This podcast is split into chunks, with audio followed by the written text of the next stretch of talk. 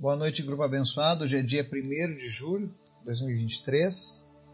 Começamos um novo mês, um novo período, mas continuamos hoje o nosso estudo com os devocionais de Charles Spurgeon. Hoje vamos ao nosso quarto dia de devocional e hoje nós vamos falar sobre o tranquilo repouso que é prometido aos filhos de Deus. Mas antes da gente começar o estudo de hoje, Convido você a estar orando, a estar intercedendo pelas nossas vidas, famílias, pela nossa lista de orações no grupo, para que Deus esteja nos visitando. Amém? Vamos orar?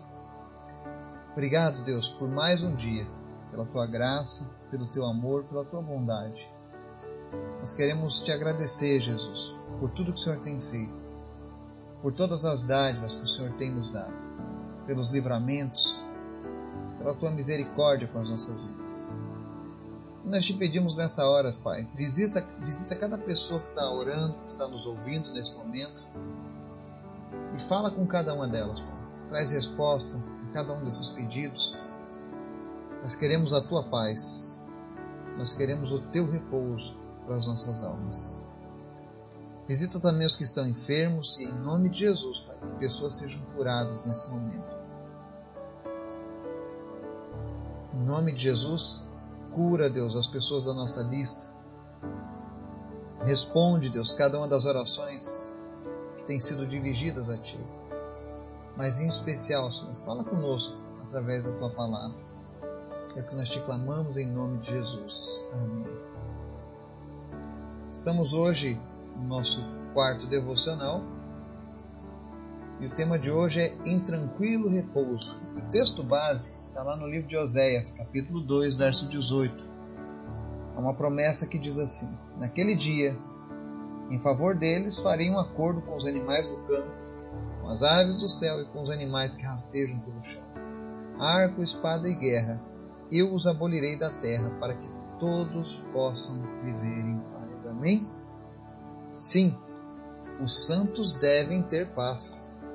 A passagem da qual essa graciosa palavra é extraída fala de paz, com as bestas feras do campo, com as aves do céu e com os répteis da terra. Isso é paz com inimigos terrenos, com males misteriosos e com pequenos aborrecimentos.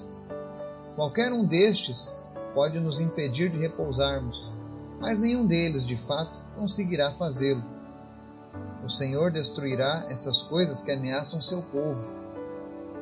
Tirarei desta o arco e a espada e a guerra.